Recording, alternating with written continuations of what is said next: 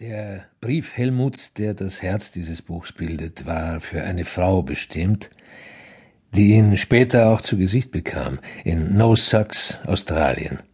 Einem aus zwei, drei Häusern bestehenden Ort mitten in der Warburton-Wüste, wo sie seit einer Zeit lebt, die mir lang und kurz vorkommt und mit einem Tankwart liiert ist, einem John Smith, einem Aborigine der aussieht, als sei er in einen Aschenkübel gefallen.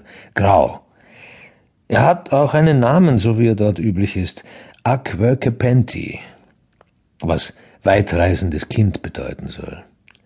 Er ist zwar alles andere als ein Kind, steuert aber zuweilen sein Auto, einen ebenso grauen und ähnlich zerbeulten Pritschenwagen der Marke Toyota, in die 700 Meilen entfernte Kreisstadt, wenn er Mary ins Kino ausführt unsichtbaren Songlines entlang. Helmut war ein Freund von mir, ein Schriftsteller wie ich. Wir haben dieselbe Schule besucht, hier in Zürich, ein Gymnasium, an dem sein Vater Mathematiklehrer war. Wir lernten unser Rechnen aber bei einem anderen Lehrer, einem Herrn Schwager, der eines Morgens mitten im Unterricht aufschrie, jetzt reiche es ihm aber, und Türen schlagend den Raum und die Schule verließ. Dabei hatte Freddy Spieß, der auch schon tot ist, nur behauptet, dass der Satz des Pythagoras E ist gleich mc Quadrat laute. Herr Schwager kam nie mehr zurück. Jahrelang noch sah ich ihn durch die Gassen des Niederdorfs gehen, die Schaufenster von Numismatikern inspizierend und ein bisschen wohl auch die der Nachtclubs. Unser Englischlehrer, mein letztes Wort über die Schule, aber ihm hatte Helmut sein kümmerliches Englisch zu verdanken, hieß Bachmeier und hasste die Schule im Allgemeinen und Helmut im Besonderen. Er wechselte vom Beginn der neunten Klasse bis zum Abitur kein Wort mehr mit ihm, züchtete Schafe im Garten seines kleinen Hauses in Wietikon und führte mehrere Jahre lang einen Prozess mit einem Nachbarn, der das Geblöke als Nachtruhestörung erlebte. Er gewann den Prozess und starb. Englisch konnte er nicht. Mary hieß Mary Hope.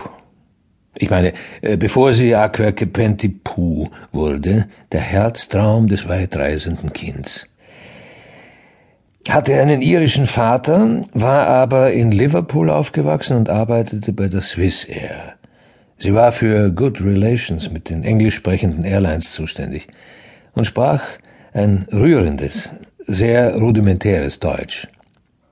Sie war hübsch, außerordentlich hübsch.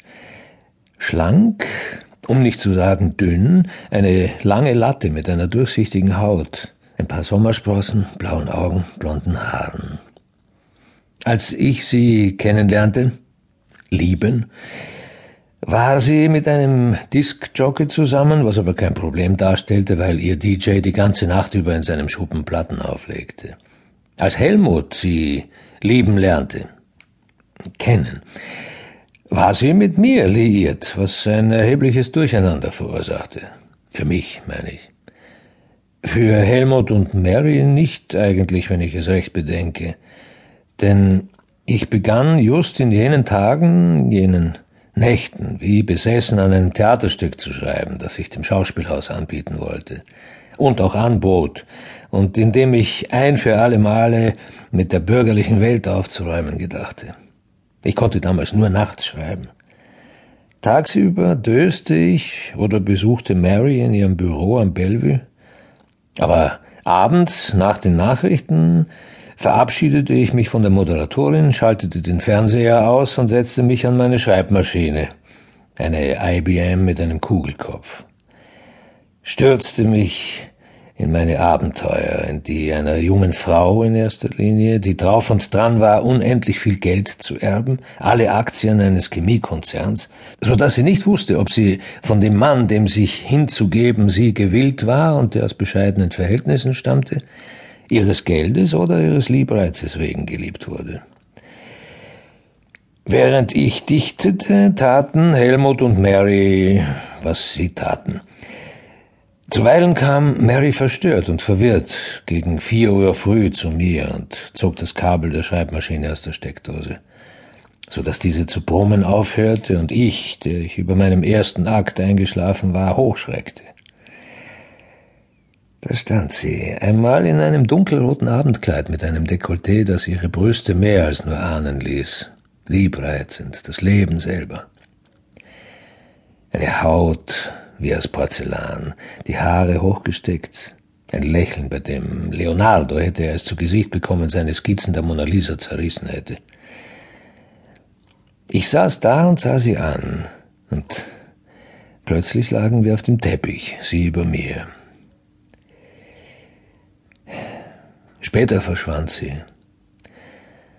Helmut war es, der herauskriegte, wohin. Sie setzte sich eines Morgens, als wir beide noch schliefen, in eine Maschine ihres Arbeitgebers und flog nach Sydney auf die andere Erdseite, wo sie sich in einer Pension einrichtete. An der Burlitt School gab sie zweimal in der Woche Deutschstunden. Zufällig während eines Abendspaziergangs, als sie die nächste Lektion von Basic German auswendig lernen wollte, geriet sie auf einen jener Traumpfade, die niemand sieht, und niemand verlassen kann, wenn er einmal drauf ist. Ging und ging. Und am Ende des Pfads, 2500 Meilen südwestlicher, stand mit offenen Armen Mr. Smith, der immer gewusst hatte, dass einmal eine Unbedachte in seine Falle tappen würde.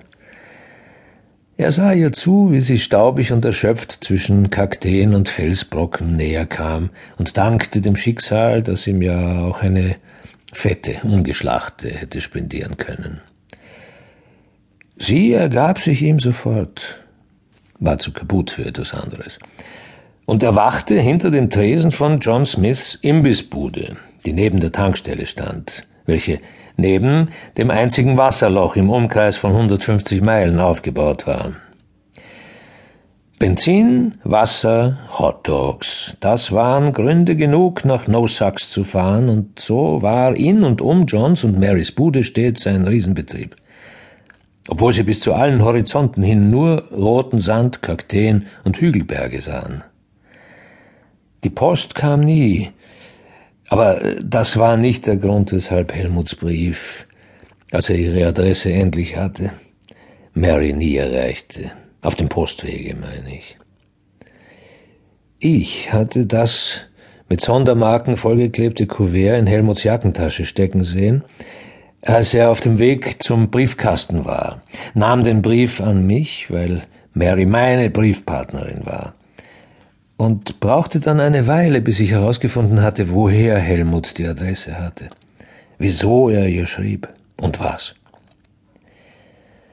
Der Tisch war umgekippt, unsere beiden Biergläser waren in Scherben und Helmuts Nase blutete. Ich lehnte keuchend am Geschirrschrank.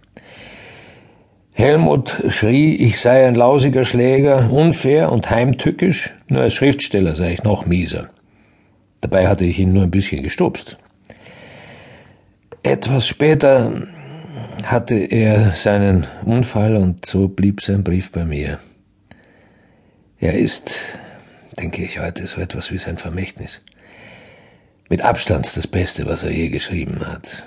Mary hat ihn gelesen und bleibt trotzdem bei ihrem John. Sie liebt ihn. Auf den folgenden Seiten nun also Helmuts Liebesbrief an Mary. Aber nicht alles, was er schreibt, vermag ich kommentarlos hinzunehmen. Die Leidenschaft ist eine Fälscherin. Zu oft bin ich gemeint, zu oft war alles ganz anders. Helmut im Paradies oder in der Hölle wird die Wahrheit aushalten müssen. Vielleicht nach Nosax äh, gelangt immer noch keine Post und ein zweites Mal fahre ich da nicht hin. Kauft sich Mary dieses Buch, wenn ihr grauer John sie wieder einmal in die ferne Stadt mitnimmt. Ihr Erschrecken, ihr Erröten, wenn sie es in der Buchhandlung liegen sieht, die sonst nur Pocketbooks und amerikanische Bestseller mit goldgeprägten Titeln führt. Ungeduldig, unduldsam fast sitzt sie dann neben John im Kino.